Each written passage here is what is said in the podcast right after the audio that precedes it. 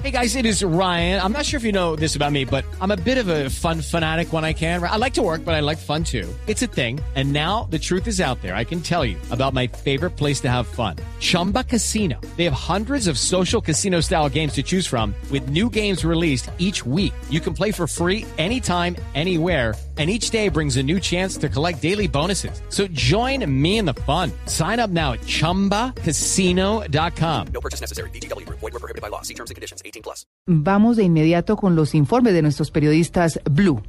El ELN dejó en libertad a cinco de los seis contratistas que mantenía en su poder. Los liberados relataron lo que vivieron en esos casi 30 días de cautiverio. Eduardo Hernández, buenos días. Hola, muy buenos días. Mientras los colombianos Manuel Zabaleta, Alexis López y William Batista y los peruanos Javier Leandro Ochoa y José Antonio Mamani recuperaron su libertad, el ciudadano canadiense Jernok Wolbert se quedó en la selva. De esta manera lo anunció el bolsero del CICR en Colombia, Jordi Reich. Con el canadiense de momento, como digo, no estaba en esa zona, no se nos ha entregado y no nos han informado de las razones por qué no ha sido liberado. Sencillamente nosotros hemos preguntado, hemos inquirido, se nos ha dicho que se encontraba en buenas condiciones de salud, pero que en estos momentos no se nos iba a entregar. El comandante de la segunda división del ejército, el general Pablo Amaya, dijo que no ahorrarán esfuerzos para dar con el paradero del contratista canadiense. La operación continúa. Esta es una operación que sostendremos hasta tanto el ciudadano canadiense como los dos ciudadanos peruanos y nuestros tres compatriotas, regrese también a la libertad. Tras ser liberado, William Batista, uno de los colombianos, dijo que durante su cautiverio estuvieron muy cerca las tropas del ejército. Sí, siempre estuvieron muy cerca, sobre todo los primeros días. Manuel Zabaleta, otro de los cautivos, añadió que estaban tan cerca que temía un rescate a sangre y fuego. Unos días muy difícil, muy difícil porque siempre les estuvo cerquita y nosotros siempre lo que pensábamos era que en cualquier momento podía haber un choque. Y usted sabe que en un choque pueden haber muertos, pero gracias a Dios no sucedió eso. Y otro de los liberados, Alexis López, explicó lo que sucedió con el ciudadano canadiense. No, en estos momentos nosotros no sabemos, no sabemos, no cambiaron de gobierno.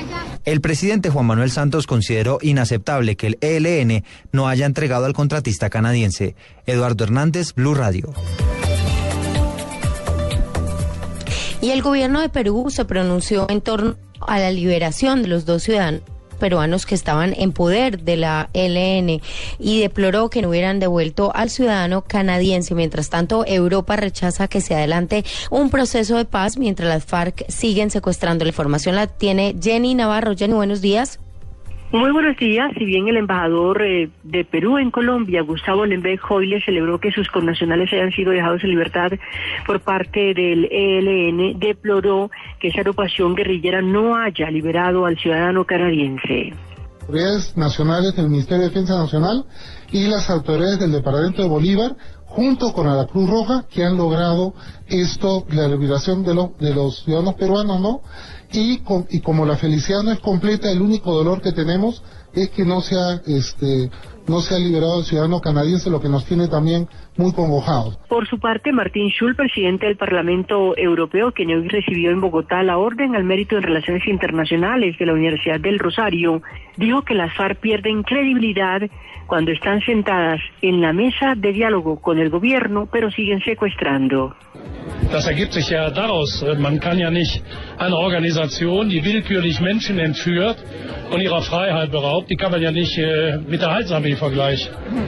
Eh, no se puede comparar a uh, una organización que arbitrariamente secuestra eh, a la gente eh, con la, el ejército de la salvación. Preguntado el señor Schul sobre los diálogos en medio del conflicto armado, esto respondió. Ja, ich meine, man muss sich äh, über Folgendes im Klaren sein. Die kolumbianische Regierung verhandelt mit der FARC. Zum gleichen Zeitraum entführt die FARC Soldaten y Polizisten. hay que estar äh, en claro sobre la situación en que el gobierno colombiano negocia con las FARC y al mismo tiempo los FARC secuestra a la gente. El presidente del Parlamento Europeo, Martin Schulz, también respondió a la petición de la FARC de que la comunidad internacional considere el sacarlos del listado de los grupos terroristas en el mundo y dijo que mientras sigan secuestrando no se pensará en esa posibilidad. Jenny Navarro, Blue Radio. 6 y 44 minutos de la mañana, luego de una operación cancelada que puso en vilo a todo el país, los dos policías que estaban en poder de las FARC desde hace tres semanas volvieron a la libertad. El hecho reabrió la polémica sobre la violación a la libertad de prensa de varios medios de comunicación. Julián Calderón. Tras el fallido intento de liberación del pasado jueves, cuando el operativo se canceló según las FARC por la presencia masiva de medios de comunicación cerca de la zona donde se iba a hacer la entrega, este viernes se desarrolló sin inconvenientes la liberación de los policías Cristian Camilo Yate y Víctor González. Estas, sus primeras palabras en libertad a medios colombianos. Muchas gracias por el apoyo de ustedes, pero por favor más tarde hablamos. ¿Qué, mensaje le quiere mandar a su familia, Víctor? No, que los amo, que amo a mi familia. Mi familia, que la amo, que las ganas de verla y las ansias de verlos a todos son muy grandes, de verdad. Encontrarse con sus familias era lo único que querían los uniformados, que estuvieron en poder de las FARC desde el pasado 25 de enero. Este encuentro se dio en horas de la tarde, luego de que viajaran desde la Escuela de Aviación de Cali hacia la base militar Catam en Bogotá.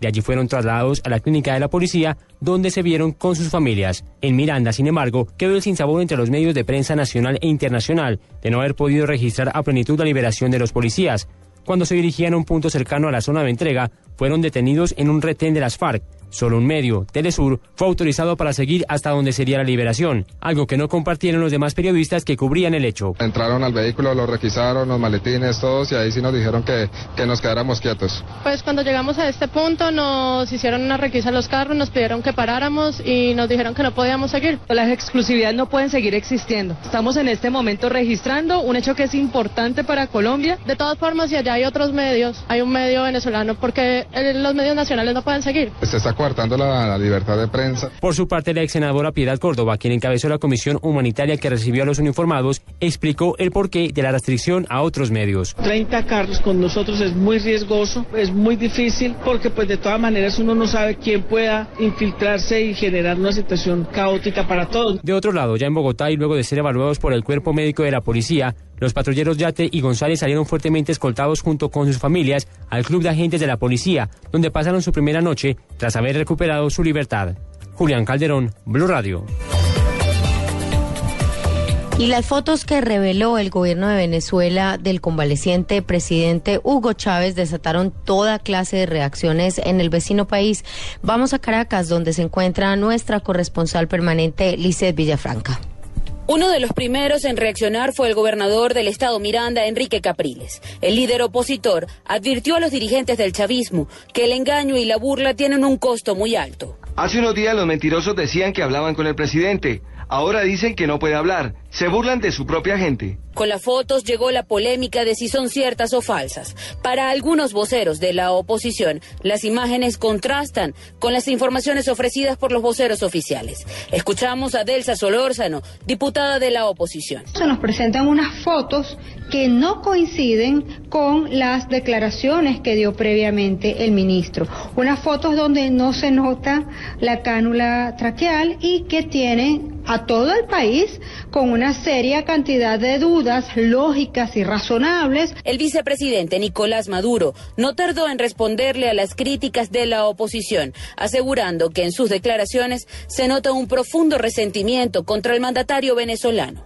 Esa gente odia a Chávez, pero no porque odia a Chávez como ser humano, ni siquiera tiene un sentimiento de compasión en un momento el comandante Chávez está en una batalla tan dura. También el presidente de la Asamblea Nacional, Diosdado Cabello, a través de su cuenta en Twitter, cuestionó las declaraciones de los opositores. Escribió, el odio de los amargados es impresionante, pero jamás podrán con el amor de un pueblo por su líder. Chávez es un pueblo hecho amor del bueno. Luego de semanas de rumores y especulaciones sobre la salud de Hugo Chávez, este nuevo comunicado y las fotos presentadas hoy al país y al mundo despejaron las dudas al mostrar una supuesta mejoría del mandatario. En Caracas, Venezuela, Lisette Villafranca, Blue Radio. Bueno, muy bien, las autoridades lograron frustrar un atentado contra un camión del ejército en La Guajira. El hombre que iba a poner el explosivo perdió la mano. ¿Cómo es la historia, Betty Rojas? Un camión de la policía sufrió daños materiales en Rihuacha cuando intentaron colocarle un explosivo al parecer tipo Lapa, de acuerdo a las primeras informaciones suministradas por el Comando de Policía de La Guajira.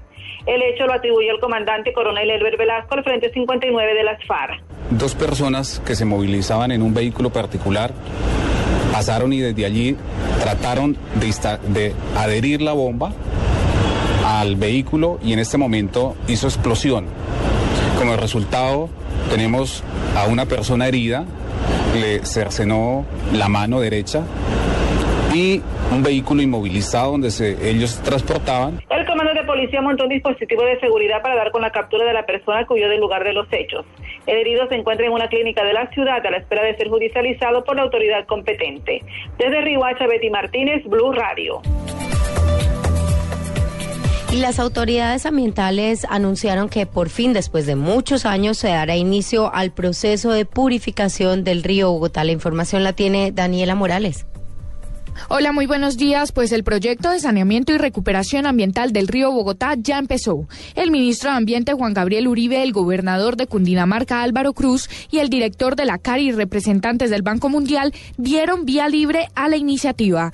El proyecto que está entre los 500 millones de dólares cuenta con el apoyo financiero del Banco Mundial para construir las plantas de tratamiento y limpiar el río considerado como uno de los más contaminados del mundo. La primera fase de este proyecto contempla el tratamiento de hasta 14 metros cúbicos y la construcción de una estación elevadora. El plan de recuperación ambiental del río Bogotá tiene como componentes el saneamiento de los vertimientos del distrito y el de los vertimientos de los 41 municipios de Cundinamarca ubicados a lo largo de la cuenca del río Bogotá.